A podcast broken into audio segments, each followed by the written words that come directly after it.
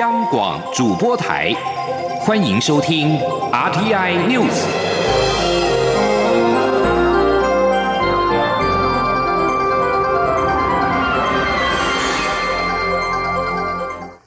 各位好，我是李自立，欢迎收听这一节央广主播台提供给您的 RTI News。A Z 疫苗扩大接种，中央流行疫情指挥中心指挥官陈时中今天宣布，自四月六号起开放第一顺位四十二点九万名的医师人员都可以施打，接种医院也由八十七家增加为一百零三家。记者郑祥云、刘品熙的报道。A Z 疫苗自二十二号开打至今第十天，只有一万两千六百零五名医护人员接种，施打速度慢。疫情指挥中心指挥官陈时中三十一号下午在疫情记者会中宣布，自四月六号起开放所有第一类医事人员接种，包括医疗院所非医事人员，如志工等。以及药局的药师、集中检疫所人员等，共四十二万九千八百五十七人。接种的院所也由目前的八十七家增加为一百零三家。经过这段时间的试打，大概到今天为止，大概打了一呃一万两千人左右。好，那我们现在开放第呃等于是第一类医师人员的哈，第三类哈，这边有七万六千人那。然后应变医院、责任医院、其他的医的医院、诊所、其他医事机构指登的人员，啊，总共大概差不多呃二十二万多，啊，那这些我们都是在四月六号开始可以来打疫苗。由于目前国内只有十一点七万剂疫苗，外界担心扩大开放接种对象剂量是否足够。陈时中说：“一定会确保所有打第一剂的人都能打到第二剂。至于四月六号扩大开放接种后，何时会评估开放第二顺位的对象，也就是中央以及地方防疫人员接种，他表示不会超过十天。此外，国际变种病毒肆虐。”对于国产疫苗是否会更改配方，针对变种病毒研发改良疫苗，疫情指挥中心专家咨询小组召集人张尚淳表示，国际各疫苗厂都有在准备修改抗原配方，国产疫苗也有准备，必要时会改变抗原蛋白的合成方式，以应对变种病毒，或是透过施打第三剂的方式提高综合抗体。此外，冬奥赛事将有许多台湾记者随行。媒体询问是否希望记者先打疫苗，陈时中说会再跟奥会讨论记者人数以及必要性，再提到指挥中心会议定案。央广记者曾祥云、刘品熙在台北的采访报道。疫情指挥中心也指出，全球 COVID-19 疫情严峻，适逢清明节跟儿童节连续假期，民众。南来北往扫墓出游的机会增加，请务必持续配合落实秋冬防疫专案的各项措施，以降低疫情发生的风险。另外，疫情指挥中心并公布了国内新增六例境外一入 COVID-19 的确定病例，分别自美国、缅甸、印尼、伊索比亚和孟加拉入境。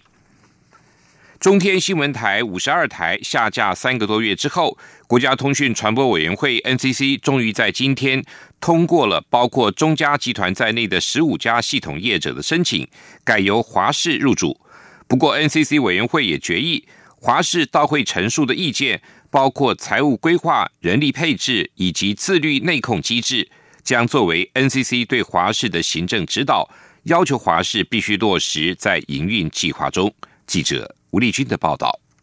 NCC 委员会三十一号核定，中嘉集团旗下十二家有线电视系统业者以及南国有线电视申请以华视新闻资讯台新增频道至第五十二台，同时核准联为保福系统业者申请将华视新闻资讯台由第一百三十台移频到第五十二台，并由免费频道改为基本频道。总计全台六十四家系统业者，终于有十五家，总计一百二十四点五万收视户的五十二台不再是空屏。NCC 发言人翁博宗表示，NCC 委员会是依据有线广播电视法定出的四项原则，审酌是否有益市场竞争、消费者权益、频道内容多样性以及其他公共利益，同时参考。考地方政府意见后，再针对利害关系人华氏日前到会陈述的意见，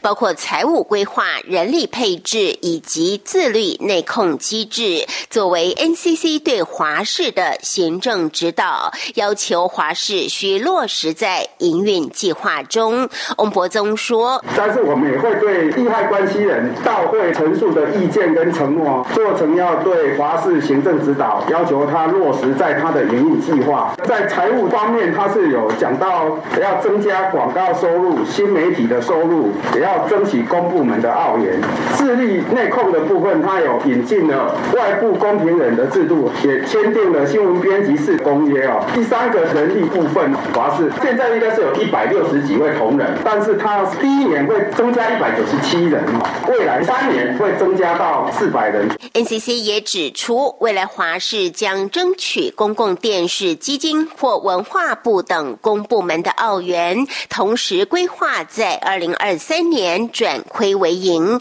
并承诺未来新闻直播将由现行每天十一小时即时新闻，逐步扩大到十六小时。至于正式上架的时间，则需等 NCC 确认会议记录后，大约下周正式发文给系统业者。业者收文后，则需以跑马灯预告五天才能正式上线。中央广播电台记者吴丽君在台北采访报道。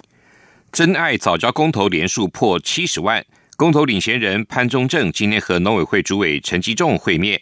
潘忠正在会谈后强调。飞核、减煤、降空污和护早教，双方的方向一样，但牵制部分没有共识。潘忠正强调，环团的基本立场就是不违反公投主文，中油三阶必须迁离大潭海岸及海域，而且立刻停工。目前公投已经进入法定流程，不可能撤案。他也表示，希望和蔡英文总统会面。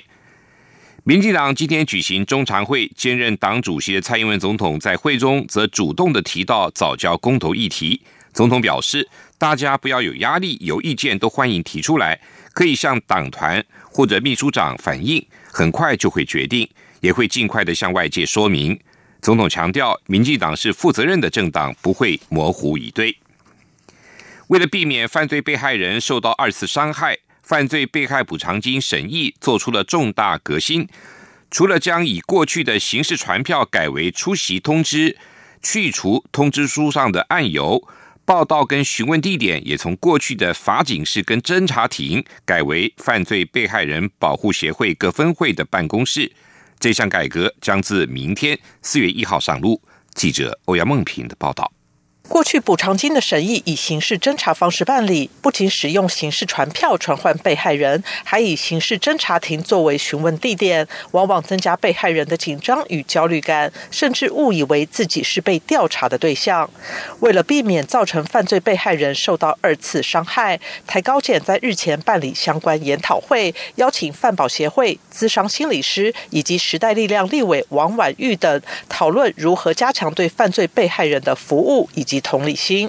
台高检也针对犯罪被害补偿金审议做出重大改革。首先，将原本以刑事传票传唤的方式，改为寄送地检署补偿审议委员会出席通知，去除被害人识别及透明口动信封。通知书上也删去案由，只留案号，使用白话用语，并增加注意事项，说明通知原因以及需要携带的文件。温馨提醒，同时列出承办事务官及饭保协会分会的电话，方便被害人询问或确认相关资讯。至于报道地点，则从各地检署法警室改为饭保协会各分会的办公室，避免与加害人同处报道。询问地点也不再使用具有法台的侦查庭。台高检检察官兼书记官长吴一鸣说：“我们之前的。”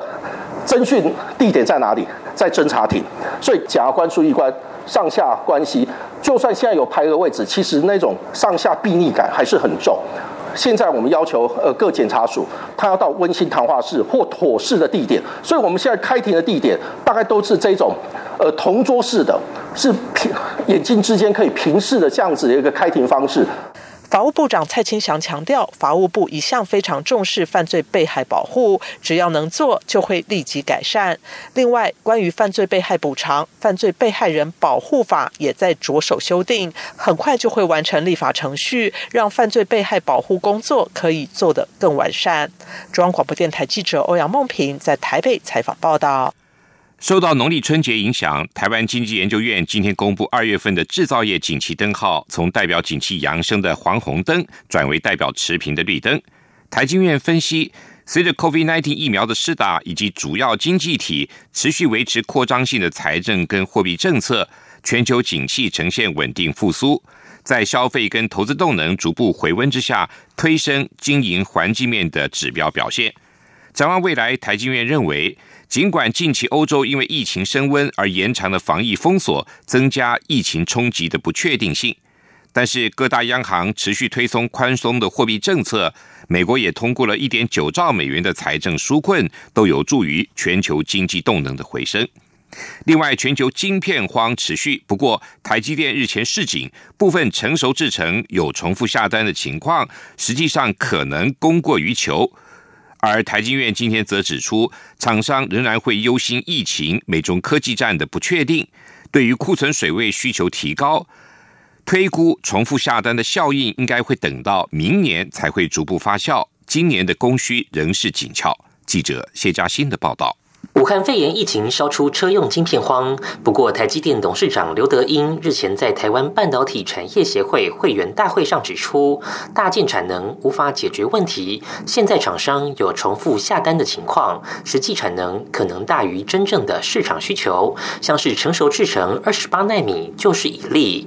台经院研究员刘佩珍三十一号表示，半导体晶片荒从先前的车用晶片，已慢慢扩散至网通、PC 相关的笔电及绘图晶片，乃至于消费电子、游戏机等，都已陆续出现交期拉长的现象，反映现阶段晶片供需分配仍旧不均。不过，他认为重复下单效应应是会等到明年才会显现。刘佩珍说：“但是我们认为，其实现阶段这个重复下单，它的所引发的一些疑虑，那我们认为其实应该会是在明年这个议题才会逐步的一个发酵。那今年可能还是会面临到整个晶片的一个分布不均所导致的缺货跟涨价的一个风潮，其实会一直到今年年底都还是会延续这样的一个状况。”刘佩珍指出，客户出现重复下单，除了反映当前晶片分配不均外，也与疫情、美中科技战有关。因为这两大不确定因素，使得客户忧心晶片荒重演，因而纷纷提高库存水位的安全标准。中央广播电台记者谢嘉欣采访报道：缅甸军方镇压反政变示威民众，至今已经杀害超过五百二十人，边境地区也持续爆发居民冲突事件。媒体报道。昨天三十号，全国多个城市仍有数千人走上街头。根据缅甸援助政治犯协会表示，相关活动又造成八个人丧生。报道指出，缅甸民众昨天晚上无惧宵禁，彻夜举行烛光抗议行动，并在今天一大早组织了至少一场的游行活动。缅甸动荡情势持续升高，美国国务院今天要求非紧急人员撤离，并且呼吁民众不要前往。自缅甸政变爆发以来，美方多次谴责军方的行径，并祭出制裁措施。美国贸易代表戴奇二十九号宣布暂停跟缅甸的所有贸易往来。另外，日本对全球的缅甸提供最多援助的国家，日本政府也正在考虑暂停继续援助缅甸的基础建设。对于军政府新提出的援助要求，也考虑拒绝，期盼借此对军政府施压。针对亚裔美籍人士的仇恨犯罪的增加，美国司法部长贾德兰德今天宣布，对司法部展开为期三十天的加速审查，探讨如何加强对仇恨犯罪的起诉力道，并且改善相关资料的搜集。刚就任新职的贾兰德发布的第一份备忘录，就希望能够找到方法改善举报仇恨犯罪，优先展开刑事调查跟起诉，并且跟民政部门合作，解决一些不符合仇恨犯罪的法定定义，但是却带有偏见的案件。根据加州州立大学仇恨和极端主义研究中心的数据。二零二零年，在十六个主要城市中，针对亚裔美国人的仇恨犯罪发生率比前一年增加了百分之一百四十九。这里是中央广播电台台湾之音。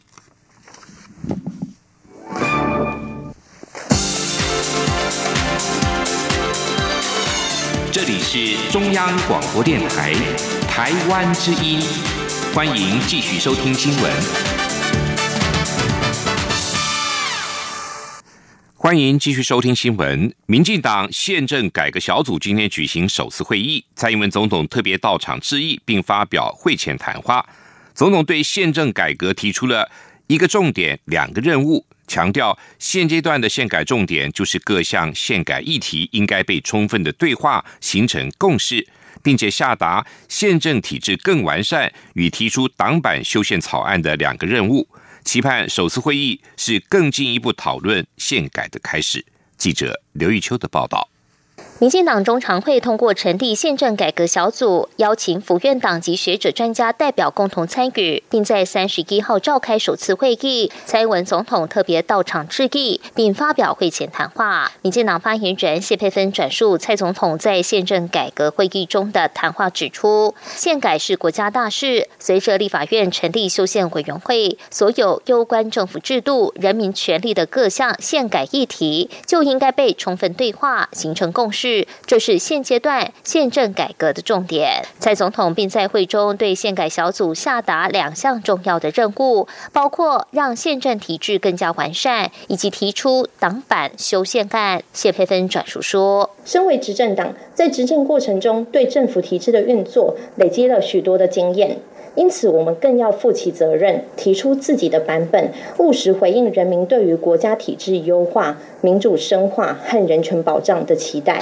总统说，修宪是朝野各党、公民社会的共同期待。成立宪改小组，就是希望能够透过广泛咨询，让各方意见领袖、立院各种提案版本能够被综合成符合民进党的理念，也得到社会广泛支持的党派意见，进而提供中央党部、立院党团。作为党版草案的基础，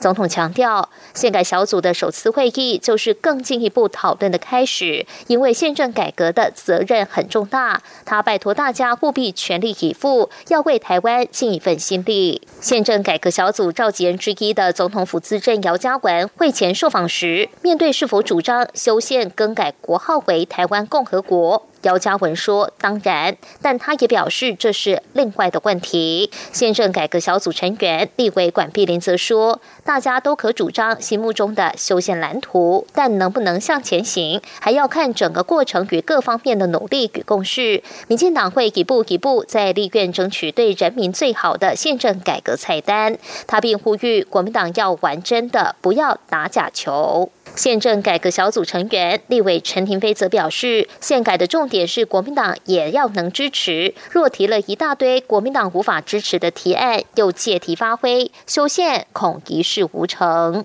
中央广播电台记者刘秋采访报道。针对两岸议题，国民党主席江启臣提出“九二共识 Plus”。中国国台办今天表示，两岸同属一中，共谋统一不能模糊。对此，国民党大陆事务部主任左正东回应说：“国民党坚定主张基于中华民国宪法的九二共识，国民党是中华民国派，中华民国是国民党的核心。”记者王威挺的报道。国民党主席江启臣日前提出“九二共识 Plus” 的说法，指出国民党的两岸路线不能满足于“九二共识”，要与时俱进。中国国台办发言人朱凤莲回应：“两岸同属一中，共谋统一不能模糊。”朱凤莲重申：“一中就是台湾和大陆同属一个中国，台湾是中国领土不可分割的一部分。”对于国台办的回应，国民党大陆事务部主任左正东三十一号受访时表示，国民党是中华民国派，中华民国就是核心价值，希望对岸正视中华民国的存在。左正东也表示，国民党坚定主张基于中华民国宪法的九二共识，鼓励两岸展开对话、交流、协商。左正东说：“呃，国民党坚定主张基于中华民国宪法的九二共识。”鼓励两岸展开对话、交流、协商，解决问题。哦，目前两岸呢只有对抗，没有对话。只有对峙没有对弈。国民党呼吁民进党政府和大陆当局能够负责任的找到方法，展开对话，解决人民的实际问题，维持台湾海峡和平稳定安全。左正东代表江启臣在沪县保台论坛提到九二共识要与时俱进，但是他也以没有执政为由，并未进一步说明与时俱进的方向。媒体询问，若是这样发展下去，国民党的两岸路线会不会跟民进党越来越接近？左正东表示，如果民进党愿意遵守连结两岸又开启台湾民主自由的中华民国宪法，相信民进党可以有很多跟国民党学习的地方。中央广播电台记者王维婷采访报道。中国三月一号起暂停进口台湾凤梨。今天，国台办出示了一张放大的凤梨重体照片，称台湾凤梨有二十八批次不合格，批评我政府政治操弄。对此，行政院长苏贞昌质疑：中国这么久才出示一张照片，不足为凭，应该提出科学证据。记者林永清的报道。中国国台办三十一日上午举行例行记者会，发言人朱凤莲展示数张放大的重体照片，称之前通报台湾后仍未获改善。我行政院长苏贞昌赴台南盐田太阳光电厂启用仪式前，接受媒体联访时重申，我国凤梨品质优良，外销十几个国家，连最严格的日本都通过检查。中国片面停止进口台湾凤梨的做法，既突兀也不符合惯例。苏贞昌指出，事件延烧这么久，中方却只出示照片，不足为凭。希望中方若对我农产品有所指教，可提出相关的科学证据，我方都会按照贸易规范处理。也希望两岸在互利互惠的原则下往来。苏贞昌说：“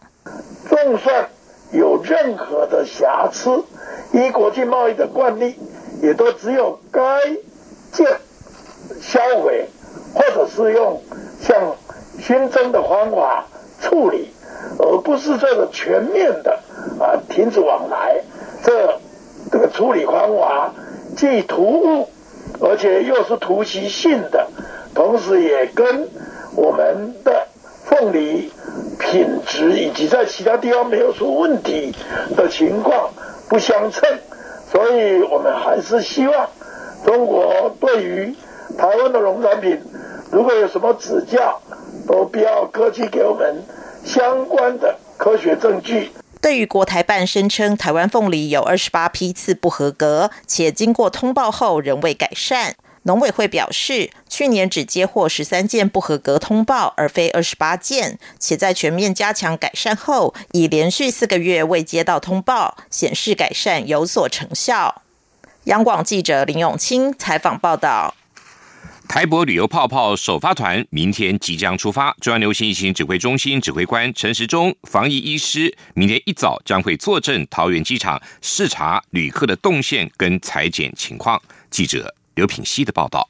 台博旅游泡泡首发团班机将于明天下午两点三十分自桃园国际机场起飞。首发团共有一百名旅客，旅客必须在上午八点三十分报到，九点由卫福部立桃园医院开始裁剪。中午十二点三十分前，所有人的 PCR 检验报告出炉，先取得报告的旅客可以先通关。旅客将于当地时间晚间七点二十分抵达博流，行程为四天三夜，预计四月四号晚间返回台湾。疫情指挥中心指挥官陈时中三十一号下午在疫情记者会中提醒旅客，在现场等待裁剪结果时要保持社交距离并戴口罩。由于不是完全没有风险，所以防疫医师会到场。如果有人裁剪阳性，就会立刻展开疫调，决定隔离哪些人。他说：“所以在观察重点，就像刚才我在报告的时候，在等待裁剪完以后，在等待的这段时间。”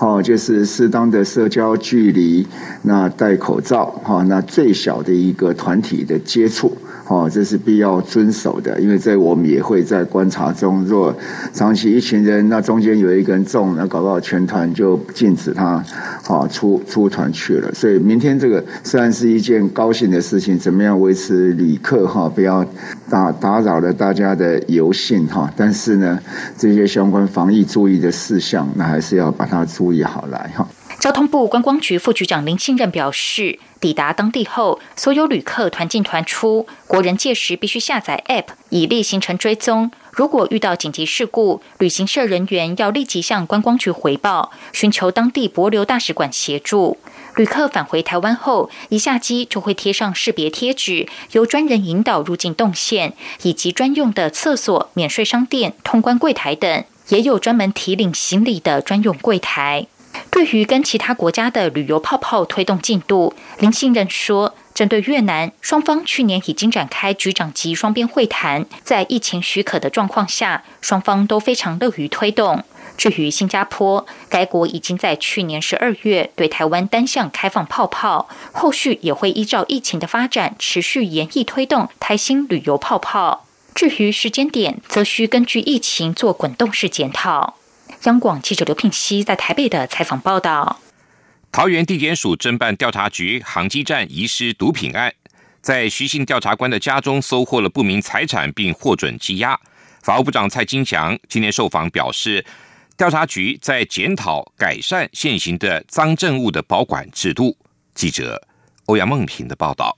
调查局行业处基隆站遗失毒品安非他命六点五公斤，经桃园地检署指挥侦办，在时任航机站机动组长徐素良住处等地搜出了与收入显不相当的金额、名牌包、名表以及进口汽车等。承办检察官认为，徐素良及其妻子涉犯贪污治罪条例的财产来源不明罪，罪嫌重大，而且有串证之余，向桃园地方法院申请羁押禁见获准。法务部长蔡清祥今天下午与媒体查叙时被问到此事，他表示。个案不会送到法务部，所以他不清楚到底搜出多少金额。但此案发生后，调查局及检察机关都积极侦办，才有今天的突破。蔡清祥指出，除了案件的侦办外，调查局也检讨改善现有的赃证物保管制度。目前只对一二级毒品管理比较严密，必须送到调查局毒品库保管。其他毒品因为数量庞大，无法集中管理。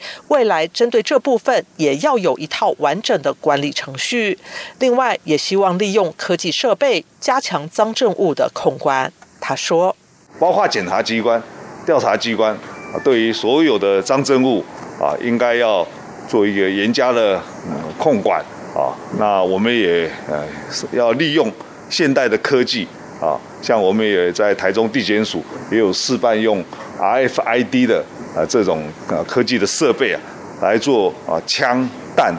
毒品还有贵重物品的啊赃证物的管理，那我想，那示范的结果成效良好，我们会推展到所有的检察调查机关。至于未来要如何预防内鬼监守自盗，蔡清祥表示，调查局有督察处，也有政风单位，会双管齐下，对于同仁的品操及办案程序都会严加督导。中央广播电台记者欧阳梦平在台北采访报道。继续为您报道今天的前进新南向。台湾的珍珠奶茶在全球攻城略地，全球餐饮集团六角国际旗下的手摇饮品牌日出茶太三十号宣布携手波流总统家族集团签约。波流总统惠树人的父亲，同时也是集团创办人老惠树人，看好日出茶太在当地的市场。随着全球手摇饮市场的需求提高。董事长王耀辉认为，台湾应该成立真奶联盟，未来供应链也有南向的机会。目前观察台湾真奶的供应链年复合成长率可达百分之六，接着要发展更系统化、规模化的商业模式，台湾厂商都还有整合跟成长的空间。越南为了防范 COVID-19 疫情，至今不准国际商业航班载客入境，连带影响了民众的出国意愿。为了让越南旅游业者提前准备国境开放之后的赴台旅游产品，观光局驻胡志明市办事处以观光圈为单位，自三月起陆续安排东北角及宜兰滨海、参山国家风景区、云嘉南还有大鹏湾等四场观光圈的线上推介会。首场推介会在三十号登场，邀请了四名在台落地生根的越南民众，从东北角观光圈出发，将海洋休闲、文化教育、还有绿色经济、乐活运动、宜居生活等特色介绍给越南当地的旅游业者。观光局驻胡志明市办事处主任辛义表示，在三十号推介会以达人带路的方式进行，邀请越南当地旅游业者同步线上收看，来帮助越南业者深入的了解跟询问。以上这一节 RTI News 由李自立编辑播报，谢谢收听。